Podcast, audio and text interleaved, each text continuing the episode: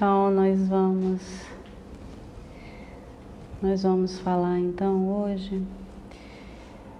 A gente vai aproveitar que a gente está terminando esse mês de setembro, né? Essa é a última semana do mês de setembro. É, e é interessante porque a gente na última, nos últimos dias de setembro é a entrada da primavera. Né? É um novo ciclo que se anuncia. E existem vários ciclos na nossa vida. A gente tem as estações do ano, a gente tem os ciclos semanais, os ciclos anuais, a gente tem os nossos ciclos pessoais. As mulheres também têm os ciclos né, lunares, né, que está associado com o feminino. E o masculino está associado com o sol, onde existe mais estabilidade. Mas os ciclos, eles vêm nos lembrar que tudo na vida passa. E muitas vezes a gente tem essa ilusão de que a gente está numa situação que é imutável, que a gente vai viver naquilo o resto da vida. E isso é uma grande ilusão. E a gente precisa buscar lembrar na nossa vida que, seja lá qual é a situação que a gente está vivendo hoje, essa situação vai passar. Seja qual for a atitude interna que a gente tem, que a gente está com dificuldade, se a gente assim escolher, isso também vai passar. Nós, seres humanos, a gente tem uma coisa que é maravilhosa e que muitas vezes a gente esquece dela, que é a nossa capacidade de escolher. E isso é uma coisa que é inerente ao ser humano.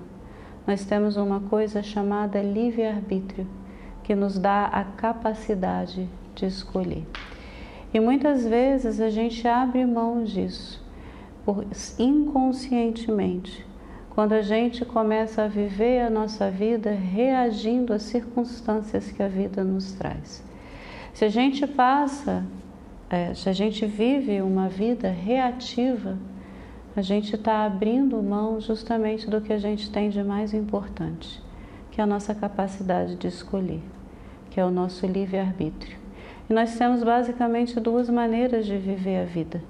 A gente pode viver uma vida reativa, o que vai nos levar a hábitos e neuroses, ou a gente pode viver uma vida criativa, que vai nos levar à consciência e a ações conscientes.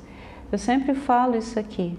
Ações inconscientes nos levam para hábitos e neuroses, e ações conscientes nos levam para consciências. E as ações inconscientes normalmente elas acontecem quando nós estamos reagindo. Né? Alguma pessoa faz algo com a gente e a gente reage. Um carinha nos fecha no trânsito e a gente xinga o cara todo e reage. A gente reagia muito fácil. Né? Acontece uma coisa, sei lá, você sai de casa, dá uma topada no, no, no, no pau, aí você fica pé da vida, o pé incha, você reage, aí você fica com raiva o dia inteiro. Você está deixando a vida, né? É, você está reagindo à vida e você está deixando que essas circunstâncias externas, essas situações, alterem o seu humor, alterem a sua expressão, alterem a sua maneira de interagir com a existência. A existência vai continuar aí, independente de você estar tá de bom humor ou não. Agora você pode curtir a existência ficando de bom humor, ficando feliz, ou você pode escolher é uma postura ruim.